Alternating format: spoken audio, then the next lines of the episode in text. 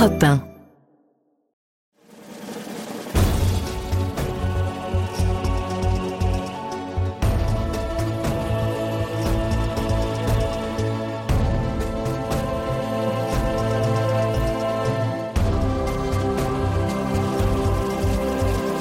Bonjour, c'est Jean Descartes. Bienvenue au cœur de l'histoire.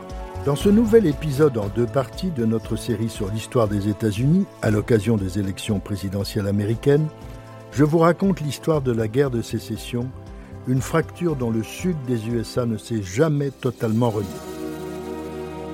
Seconde partie, la guerre civile et ses conséquences.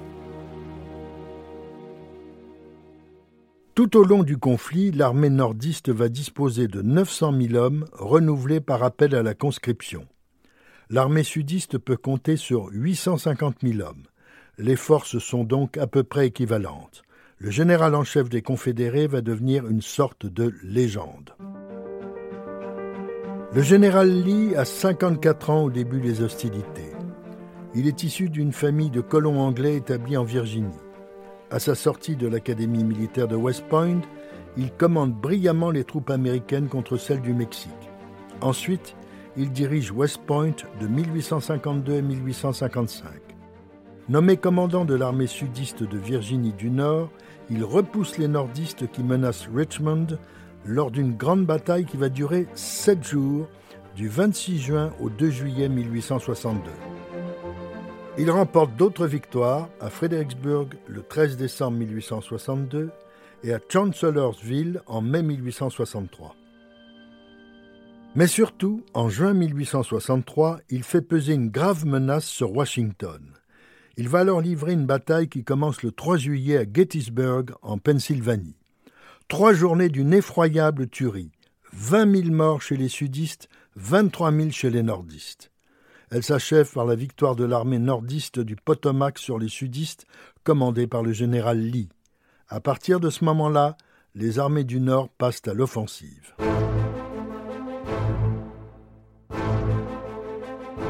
La guerre n'est pas que terrestre. L'importante flotte nordiste bloque les côtes du Sud, ce qui paralyse le ravitaillement et le commerce sudiste. Le 28 avril 1862, l'amiral nordiste Farragut s'empare de la Nouvelle-Orléans après une bataille navale qui a vu l'apparition de navires cuirassés. Le Sud possède le premier sous-marin. Il parviendra à torpiller un bâtiment nordiste. Désormais, les navires de guerre ne seront plus en bois, on a changé d'époque. La flotte de guerre nordiste aura aussi fort à faire avec les briseurs de barrages qui réussissent à les contourner et à approvisionner le Sud. En octobre 1863, le général Grant est nommé commandant en chef des forces nordistes de l'Ouest après sa victoire de Chattanooga. Il a déjà pris Nashville et Memphis. Désormais, le Tennessee est aux mains des nordistes. Je vous ai raconté la prise d'Atlanta et sa destruction par le général Sherman le 2 septembre 1864. Sherman atteint la côte à Savannah en décembre et il s'empare de Charleston en février 1865. Après cette campagne victorieuse du Nord, les armées de Lee sont aux abois. La dernière bataille sera livrée en avril 1865 à Petersburg. Elle durera quatre jours.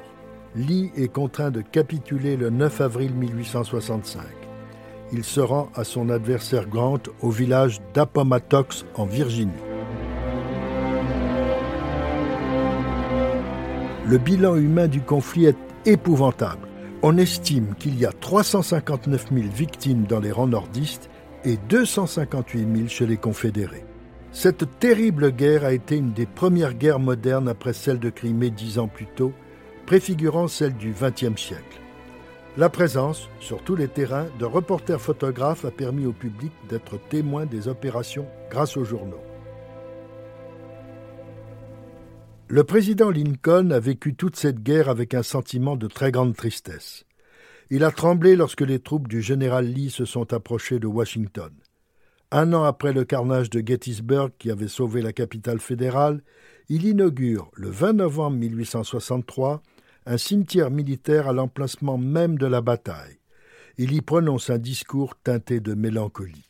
Quand je songe à toutes les vies qu'il faudra encore sacrifier pour terminer cette guerre, mon cœur se serre et j'ai l'impression de vivre dans une profonde obscurité.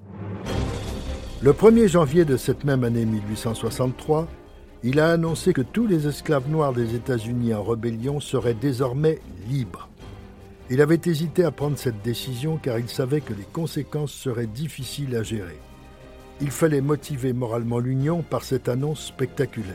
C'était d'autant plus nécessaire que la guerre n'est pas vraiment populaire dans le Nord. En juillet 1863, des émeutes éclatent à New York. Il faut faire appel à cinq régiments d'infanterie pour les réprimer. Le bilan de cette semaine sanglante est lourd. Mille morts, des centaines de maisons détruites, des magasins pillés et même des journaux favorables à la guerre ont été attaqués. Tout a commencé le lundi 13 juillet par une manifestation de 4000 hommes contre la conscription.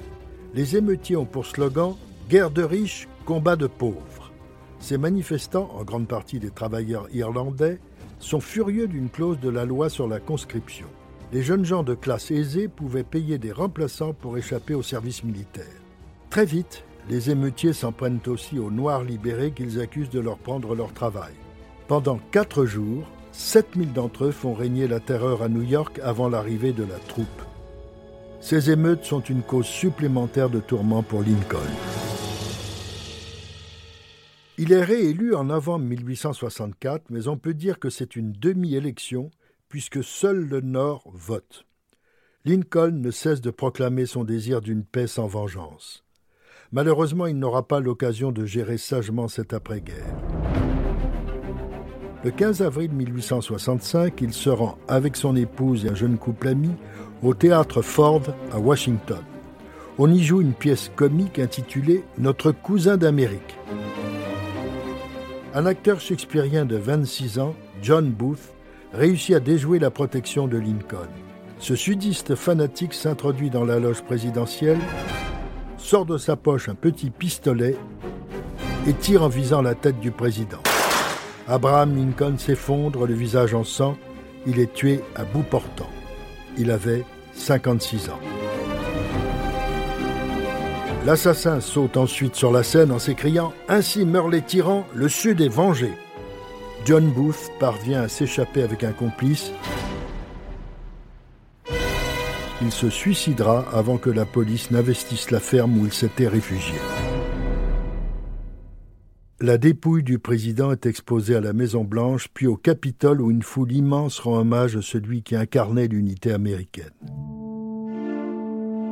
Pour le transfert de son cercueil au Kentucky, sa terre natale, il n'y a qu'une solution, le train, en utilisant un matériel révolutionnaire. C'est une voiture salon imaginée par un homme qui allait symboliser la révolution des trains de luxe, George Mortimer Pullman. Il a construit une voiture salon somptueuse, la pionnière, mais si grande qu'elle ne peut rouler sur les voies ferrées. Alors, en un temps record, des équipes travaillent jour et nuit pour adapter la voie au gabarit hors norme de cette voiture. Du jamais vu. On atténue les courbes, on repousse les quais, on consolide les ponts et on élargit les passages encaissés. Le cercueil du président Lincoln est placé au centre de la voiture salon. Le voyage aller est empreint de recueillement et de tristesse. Le long de la voie, les foules saluent le passage du convoi tiré par une locomotive dotée d'une énorme cheminée. En revanche, le voyage du retour attire des curieux. Pullman en reçoit une publicité imprévue. Il fait visiter la voiture aux notables et convoque la presse afin que chacun puisse découvrir le confort et le luxe du décor. D'une manière incroyable, l'inventeur devient célèbre. Tout le monde voudra voyager dans son matériel. Grâce à Lincoln, le nom de Pullman sera connu dans le monde entier.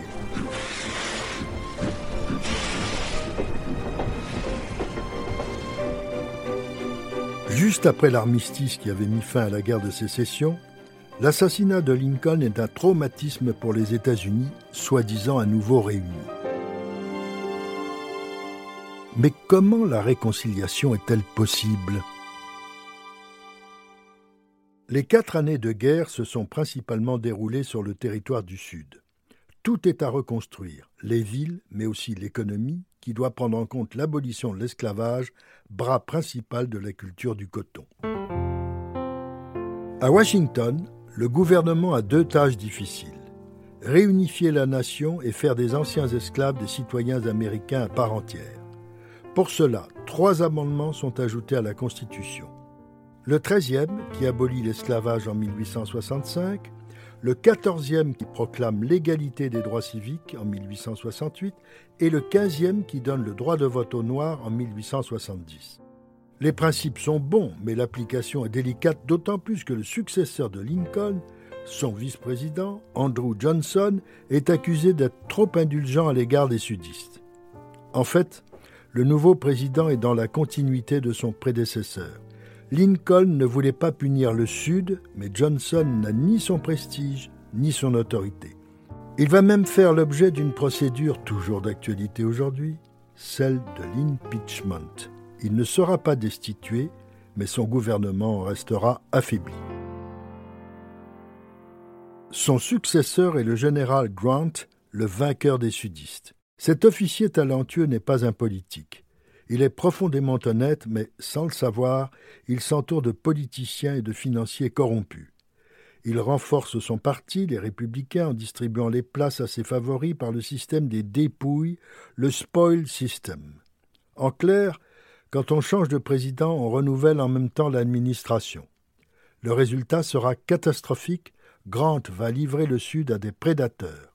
Les sudistes se remettent mal de leur défaite. Ils cherchent à recréer l'esclavage sous une nouvelle forme qualifiée d'institution particulière. Évidemment, le Nord s'y oppose. La première conséquence de la frustration du Sud est la création du Ku Klux Klan. Il est fondé dès décembre 1865 à Pulaski, dans le Tennessee, par d'anciens soldats de l'armée confédérée. Le mouvement est définitivement organisé en avril 1867.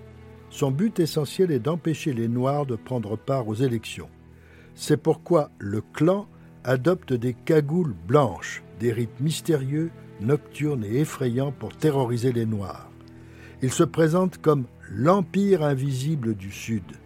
Son chef suprême se fait appeler le grand sorcier et il a sous ses ordres de grands dragons, de grands titans et de grands cyclopes. Outre les cérémonies spectaculaires, il se livre à des enlèvements et à des assassinats de Noirs, à tel point que sa direction a le sentiment d'être dépassée par les extrémistes locaux. Son premier président, le général sudiste Forrest, décide alors sa dissolution en 1869 mais les cellules locales vont subsister et beaucoup s'activer car le Sud est en proie à un autre fléau, les carpetbaggers. Ce mot signifie ceux dont la fortune tient dans un sac de voyage. C'est le surnom, méprisant, donné par la population du Sud à des aventuriers nordistes venus s'établir chez eux après la guerre. Avec l'approbation des autorités, et particulièrement sous la présidence gangrénée du général Grant, il se livre à des trafics et à des exactions de toutes sortes.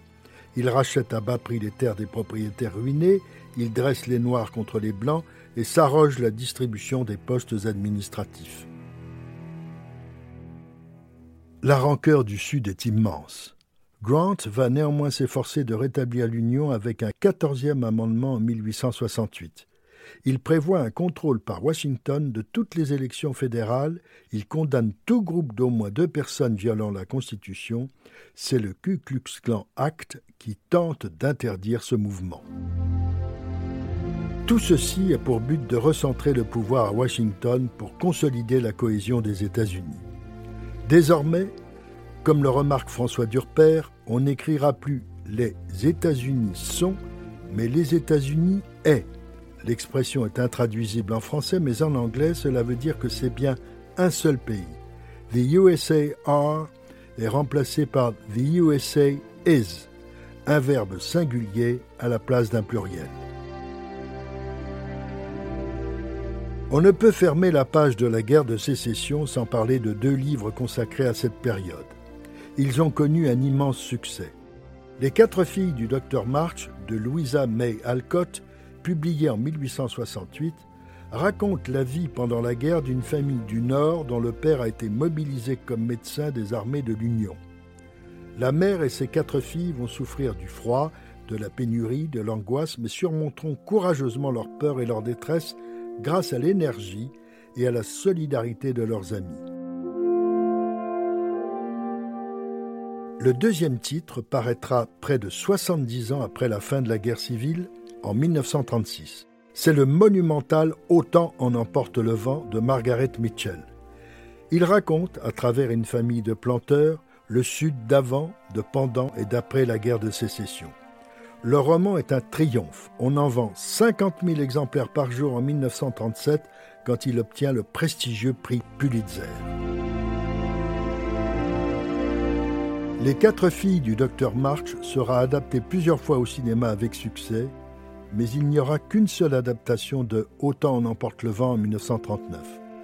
Un succès mondial que l'Europe ne découvrira qu'après la guerre. On sait qu'actuellement, le livre et le film sont boycottés. Si les États-Unis ont réussi à se réconcilier après la guerre civile, certaines tensions subsistent encore 155 ans après qu'elles se soient terminées.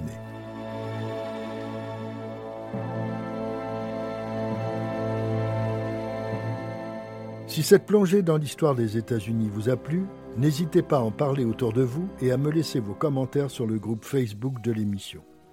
Je vous dis à bientôt pour un nouvel épisode de Au cœur de l'histoire. Référence bibliographique. Chronique de l'Amérique aux éditions Chronique, Paris 1989.